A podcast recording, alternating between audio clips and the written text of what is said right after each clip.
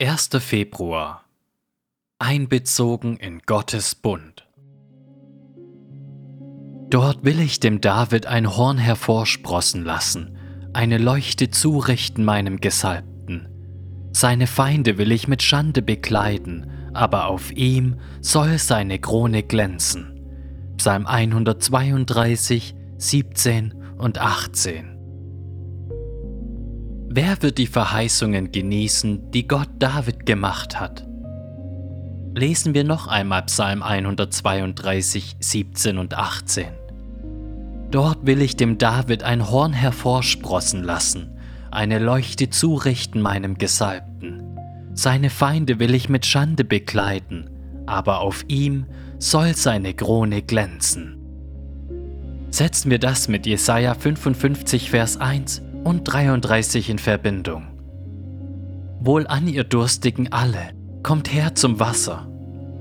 Und die ihr kein Geld habt, kommt her, kauft und esst.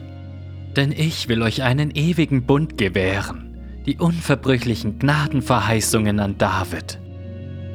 Von unserer Seite des Kreuzes würde ich diese Verheißung folgendermaßen ausdrücken. Gott wird mit jedem, der durch Jesus Christus seinen Sohn zu ihm kommt, aus seinem Durst nach allem, was Gott für uns in Christus bedeutet, statt sich auf das zu verlassen, was wir sind oder tun, einen Bund schließen. Erinnerst du dich daran, wie die Bibel in Offenbarung 22, Vers 17 endet? Komm, und wen da dürstet, der komme, und wer da will, der nehme das Wasser des Lebens umsonst. Das gilt nicht nur den Juden zu Jesajas Lebzeiten. Es gilt jedem, der zu Christus kommt, um den Durst seiner Seele zu stillen. Denn ich will euch einen ewigen Bund gewähren. Welcher Bund? Ein neuer Bund, der von Gottes unverbrüchlichen Gnadenverheißungen an David definiert und sichergestellt wird. Jesaja 55, Vers 3 denn ich will euch einen ewigen Bund gewähren, die unverbrüchlichen Gnadenverheißungen an David. Ich verstehe diesen Vers so, dass ich im Davidischen Bund eingeschlossen bin. Was David empfängt, werde ich in Christus Jesus ebenfalls empfangen.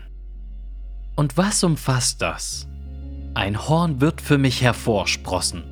Das bedeutet, eine große Kraft wird für mich kämpfen und mich beschützen.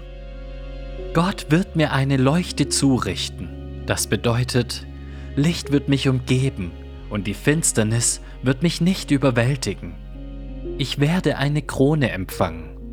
Das bedeutet, ich werde mit dem Sohn Davids regieren und mit ihm auf seinem Thron sitzen.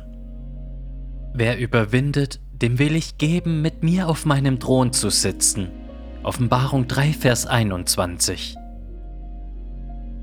Es ist zum Staunen, dass wir die Verheißungen an David genießen werden. Gott möchte, dass wir staunen.